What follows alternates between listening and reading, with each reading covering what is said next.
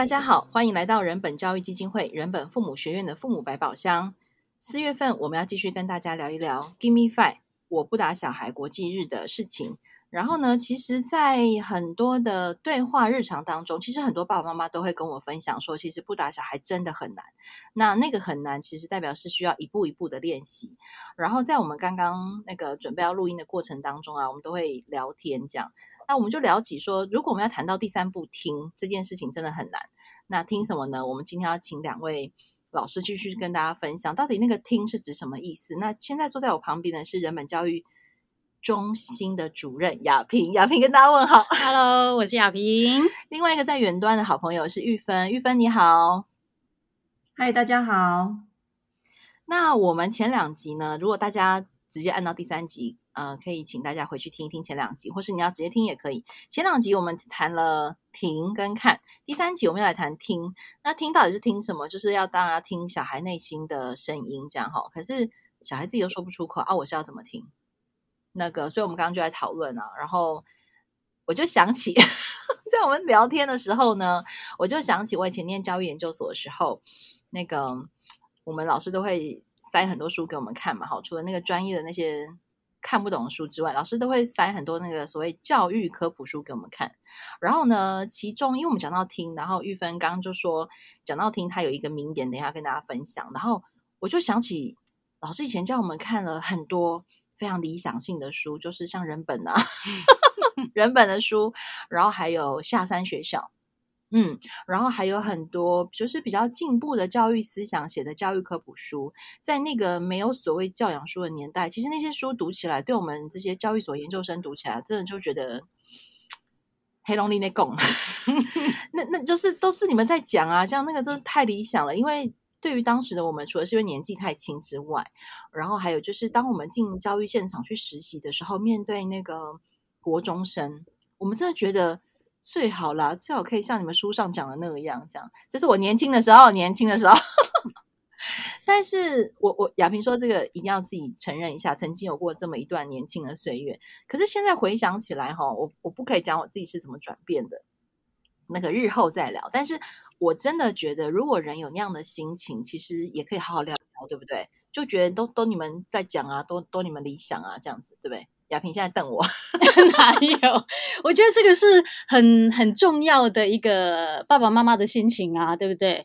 哦，不打小孩，不能骂小孩，拢在那讲，那都都你们都在天堂。其实哈、就我们曾经呃几年前有跟呃卫福部有接接了一个案子，那当然那个案子里头，呃我们在整个执行的过程也有跟呃一些社工做接触。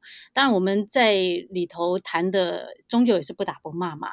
可是呢，我们在某一场的那个呃课程里头。就遇到有社工来跟我们讲说，哇，你们谈的那个不要打骂啊，都要听懂小孩哦，基本上都是在天堂。那我们呢，只是设法把那些呃会打骂的那个家长从地狱拉到人间而已。那你们讲的是不要不可以对小孩打骂，那我们讲的呢是跟家长讲说，你要打哦，一定要挑那个肉多的地方打。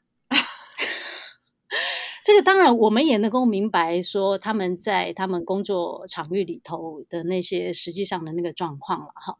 但是我觉得这个有时候还是我们心里里面对于这件事情到底有没有一个想法是一个重要关键。我们能够接受说我们有这个想法在，有这个观观点在，但是我们在真正的执行上还遇到困难，还是没有办法做到。但这个跟我们在心里面觉得哦，还是可以打骂哦，那但是那个部位要注意一下。跟我觉得不能打骂，但是我还没有找到我能够百分之百做到的一个方法。这这个人的那个状态其实是天差地别。嗯，所以我觉得可能呃，我们在这个心态上面得要想清楚，我到底主张什么事情。这个听起来哈，我我觉得如果我是在那个当年 读那些教育科普书的时候，听到雅萍在我面前讲这一段，我应该会翻一百个白眼。什么意思？可是玉芬刚在我们聊天的时候，玉芬提醒了一个非常重要的话哈，玉芬你要不要自己讲一下？说关于听这件事情，你想到了一个你曾经在人本听过的很美的一句话。嗯，呃，我在人本上很多课嘛，那我其实一直。呃，有时候心里会一直跑出来的一些曾经听过的话语，大概都是呃森林小学校长朱台祥朱朱说的话。那说到听呢，我就可以马上讲出这句话，就是对小孩说：“你这么做一定有你的理由，要不要说说看？”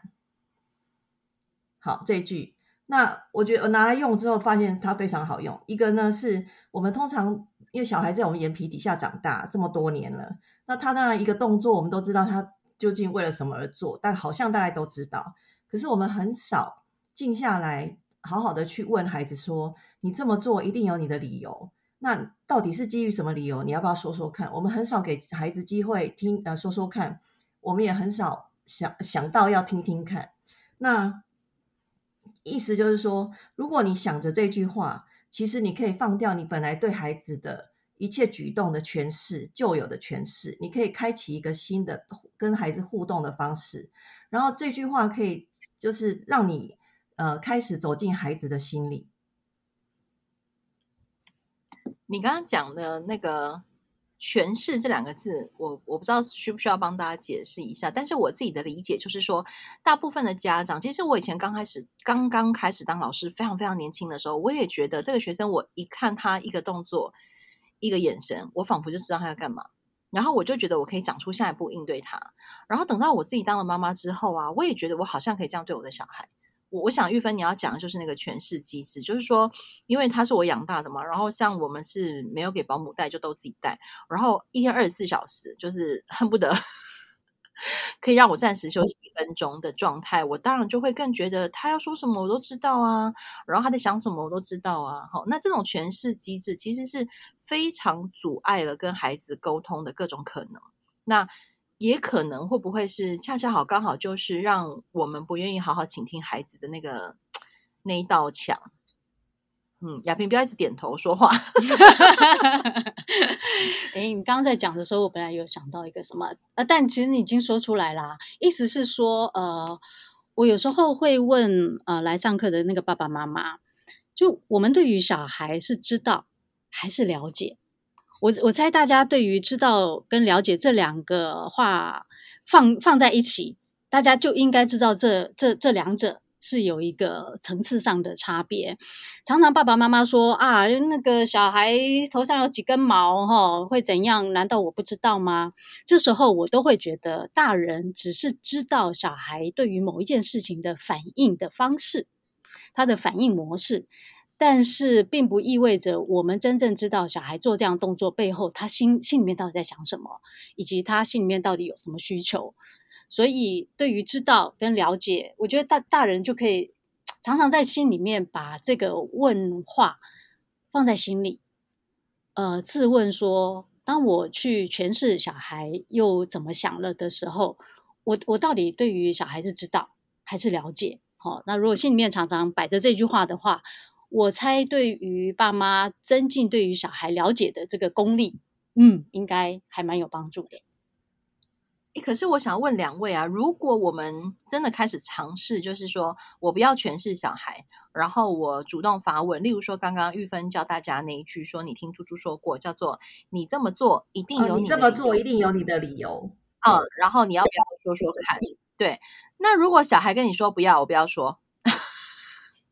你知道我真的会很常听到大人问我这种问题，那可是我先说我自己心里有我的答案，但是我还蛮想听两位，如果你的我们的学员在课堂上说，老师，我每次问他他都不说，他就是不说，那怎么办？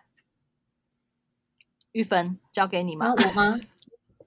啊，不说，那我通常就会跟学员说，那你要不要回来检讨一下，是不是你跟小孩对话都很无聊？或者是孩子知道，不管他说什么，下一步你就是要说道理呀、啊，然后命令他、指责他的等等一些很无聊的模式。好，那那所以先回来检讨自己啊。我觉我觉得，虽然我们还是要说，哎，各位爸爸妈妈，这是我们当爸爸妈妈已经很辛苦啦，我们要好好的爱自己啊。但有时候真的，当孩子有一些。你不不想要的反应的时候，或许你要回来想想，是不是我之前给他的反应也大概都是这样？那我们两个的对话很无聊，我们两个的互动很无聊，这个我觉得要想想看啦，这样吗？太严格？我觉得，我觉得很 OK 耶。嗯，呃，意思是说哈，其实，在当然这算是一种踢到铁板嘛，哈，我们好不容易试出一个善意，嗯、结果踢到了铁板。那在踢到铁板的时候，其实可以有两件事情来做。第一个当然就像玉芬提的，开始回头稍微回想一下，就我们平常以前的互动模式是怎么样。如果这样子想，当然，呃，也许也就不会觉得小孩有这样的反应太奇怪。但是呢，在另外一个现实面，就今天小孩让我踢到铁板，他丢回这么一句话，我们依然是有一个话能够解救自己。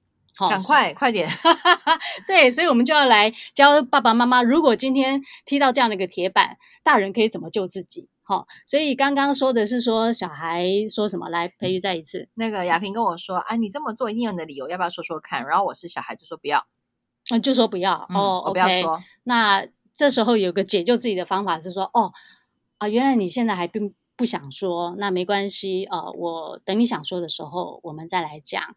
但我还是希望我们有机会能够谈，因为这件事情对我很重要。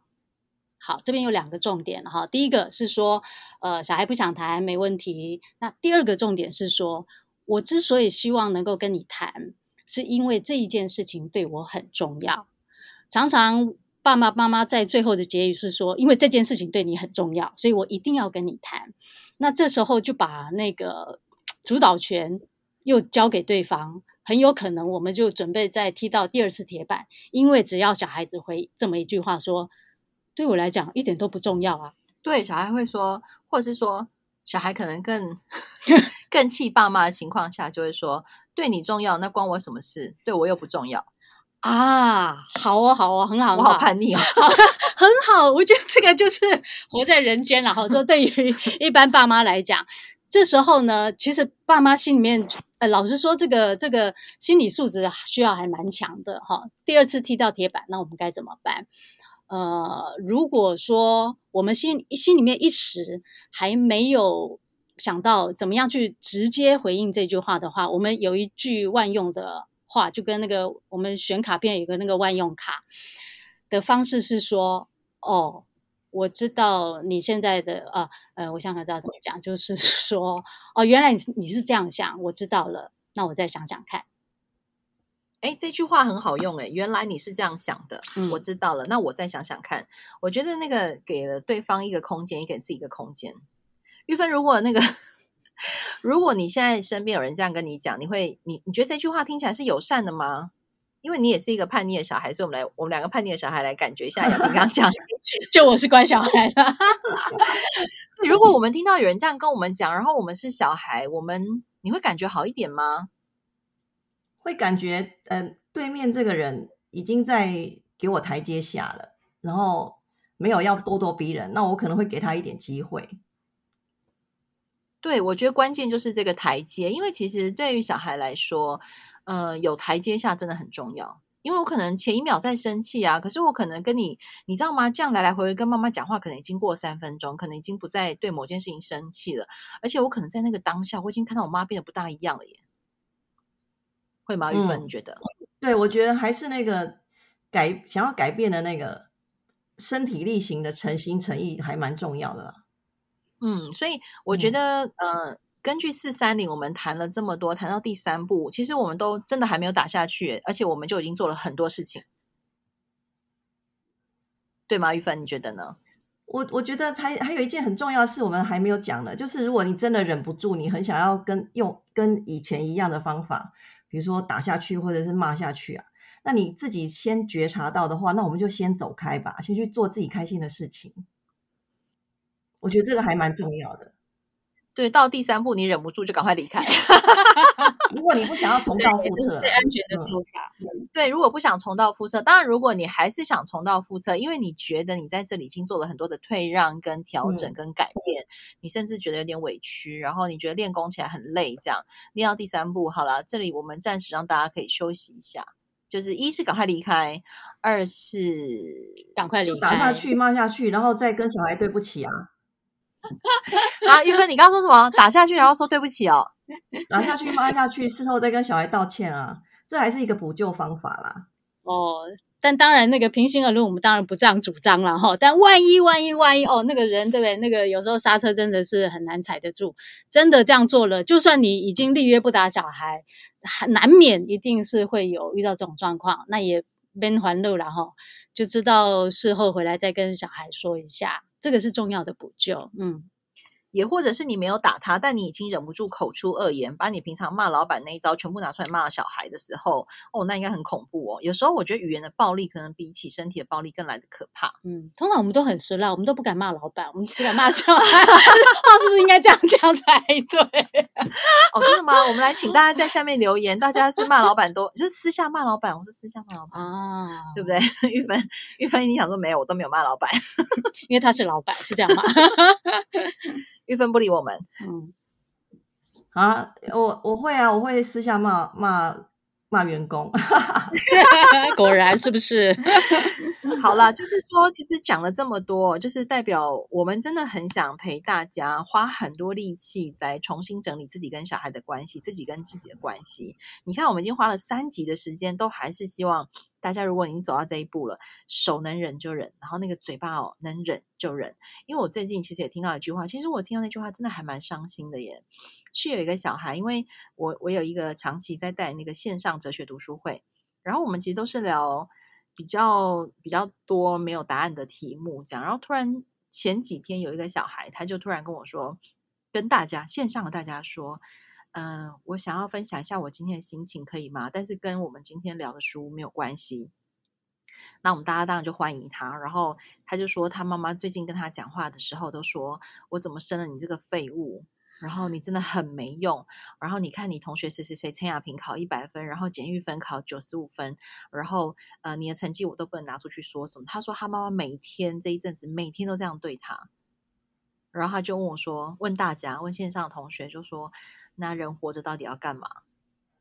嗯嗯，嗯，那那因为其实这个课程是有他们老师一起在线上，所以那他们老师当然就会启动他可以做的事情。嗯，那只是说，呃，身为第三者的大人，其实我听到那个话，我真的是心都碎了，因为我觉得在那样的环境当中，嗯、呃，讲出这样的话真的是太恶劣了。我必须这么说，我觉得那个是对孩子最恶劣、最恶劣的对待。所以，如果你觉得我都没有打小孩啊，我就嘴巴骂他而已啊，这样。但是骂到像这样程度，真的也是有点好，大家要改哦，好不好？要乖哈，要改过来。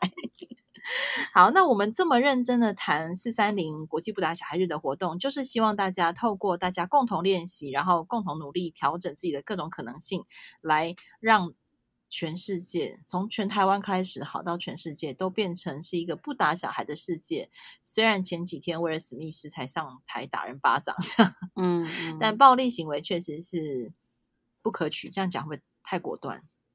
没有啊，没有果断，好，就这样。对啊，就是我们没有把这一条线站稳，嗯，后面所有的论述都是空的，对吧？嗯嗯，嗯，好，那。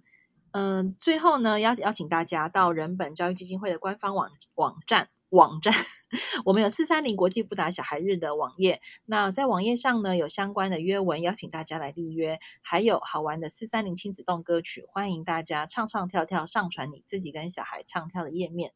然后呢，最重要最重要是，欢迎大家跟身边所有的亲朋好友分享这个活动。不管你身边有没有小孩，只要你是一个愿意跟小孩站在一起的大人。这件事情非常重要，有更多的大人愿意参与这个活动，我们身边的小孩才更有机会活在一个不打小孩的国家。那今天谢谢亚萍，谢谢大家，也谢谢玉芬，谢谢大家，拜拜。